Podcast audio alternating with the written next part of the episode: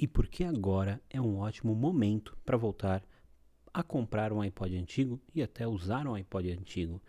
Bem, se você está cansado de streaming, você não está sozinho. Hoje em dia há uma microeconomia de opções personalizadas de iPods. Você não tem noção disso, mas é realmente impressionante.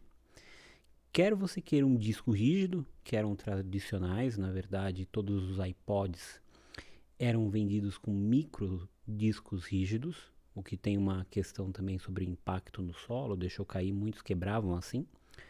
Ou também, hoje você consegue comprar iPods que foram modificados com até 2 terabytes e, por que não também, com Bluetooth integrado para você ouvir com seu fone Bluetooth.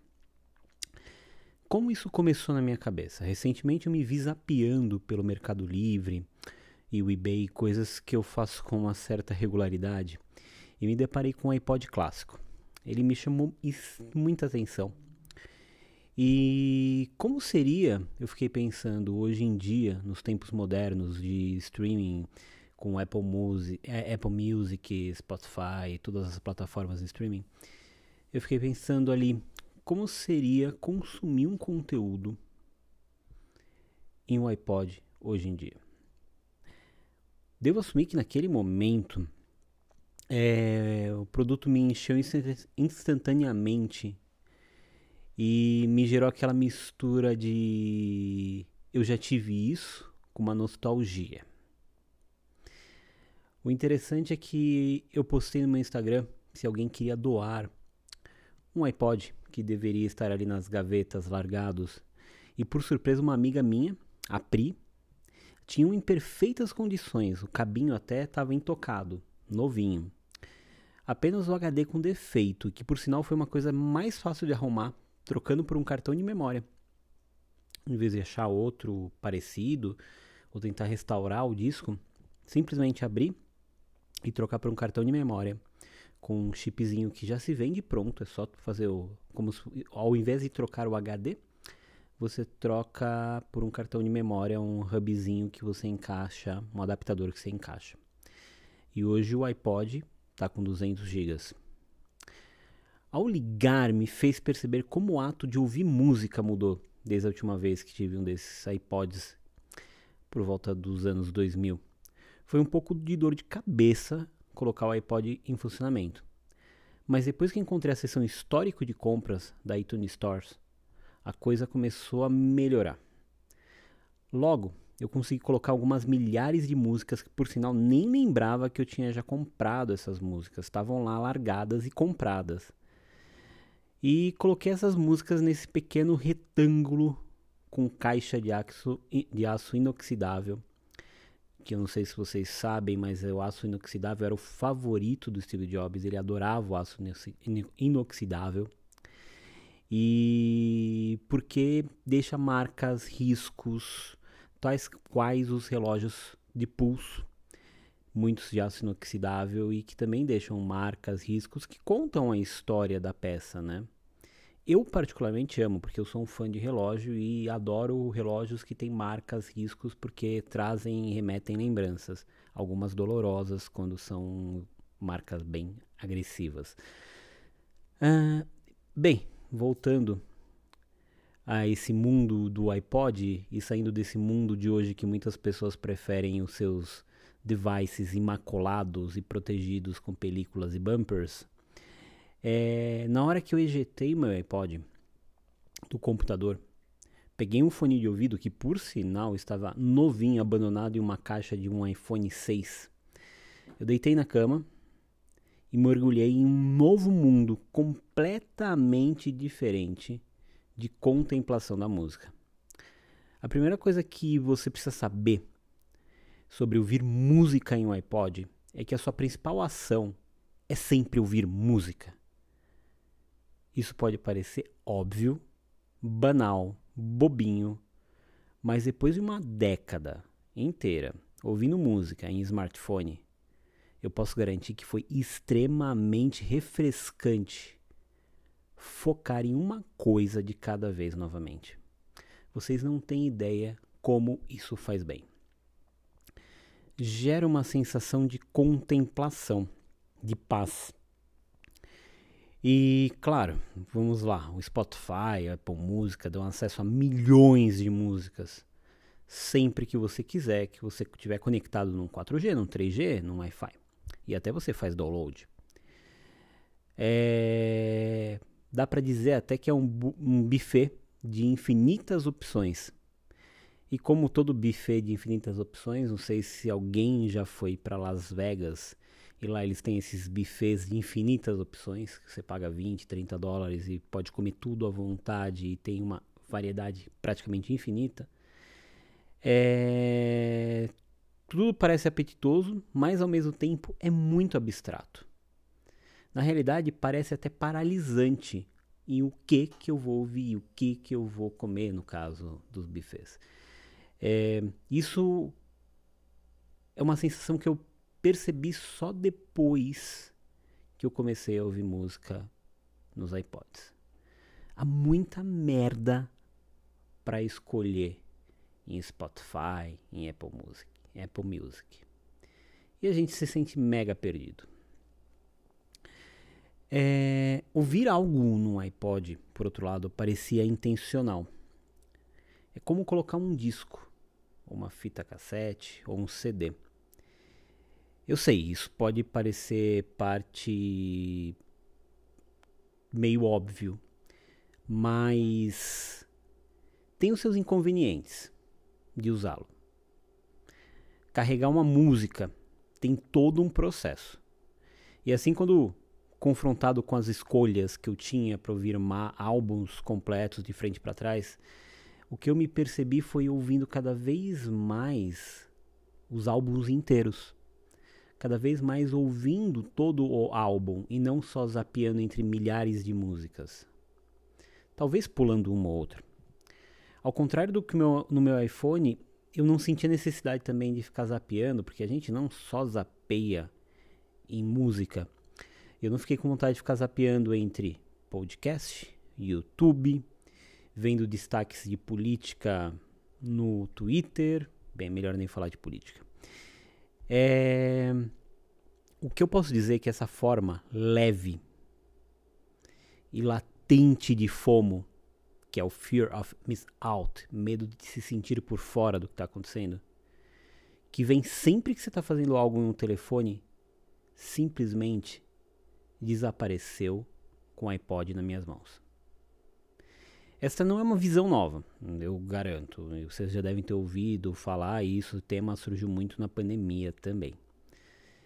Mas não é um segredo que os nossos telefones estão remodelando, mudando as nossas químicas cerebrais a cada segundo do dia. Você recebendo uma notificação de um e-mail, de um trabalho, oito notificações de push separadas,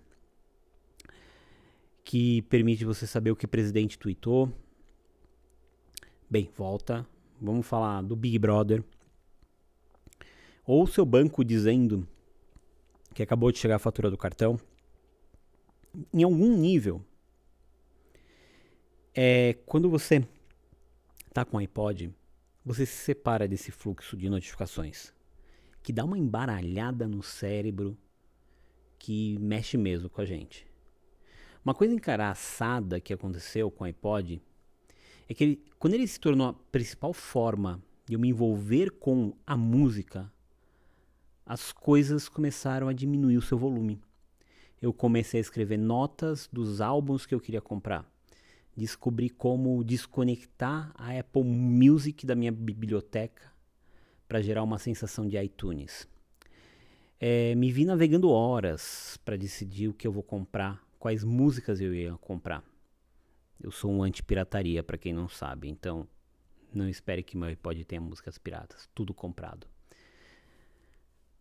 Além das razões econômicas que são óbvias, é, eu acho assim muitas pessoas podem refletir, pô, mas no Spotify eu tenho milhares de músicas e eu pago uma mensalidade, tenho acesso a tudo no Apple Music ou YouTube Music, por aí, Amazon Music, por aí vai. É verdade. Mas a sensação de você comprar um álbum, de você baixar um álbum, é bem peculiar e prazeroso. As vendas de álbum digital também não são tão positivas, vamos dizer assim, para os artistas. Óbvio que a compra do álbum também não é uma maravilha, mas é bem melhor e é uma forma de reconhecer e remunerar até melhor o artista. Ele ganha mais você comprando o álbum dele do que simplesmente os centavinhos que eles ganham lá com os streamings ouvidos. Te faz sentir mais conectado à sua compra. Isso é um fato. Aquele álbum é seu. Eu sou bem menos propenso a ficar pulando e zapeando músicas do que, de fato, quando eu agora ouço álbuns que eu comprei, que eu adquiri. E eu descobri que eu ia perder coisas, porque, por exemplo, um álbum que eu amo, da do a trilha sonora do filme Amélie Poulain, existem inúmeras músicas que você só encontra no álbum comprado. Essas músicas não estão em nenhuma das plataformas de streaming. existem inúmeros álbuns, álbuns nessa, seguindo essa mesma tendência, que é uma forma do próprio artista estimular que as pessoas comprem os álbuns para ouvir músicas específicas. Ah, é óbvio que as, os grandes blockbusters não estão dentro dessa situação, eles realmente estão disponíveis nas plataformas de streaming. Mas entender o conjunto da obra do artista é uma experiência revigorante.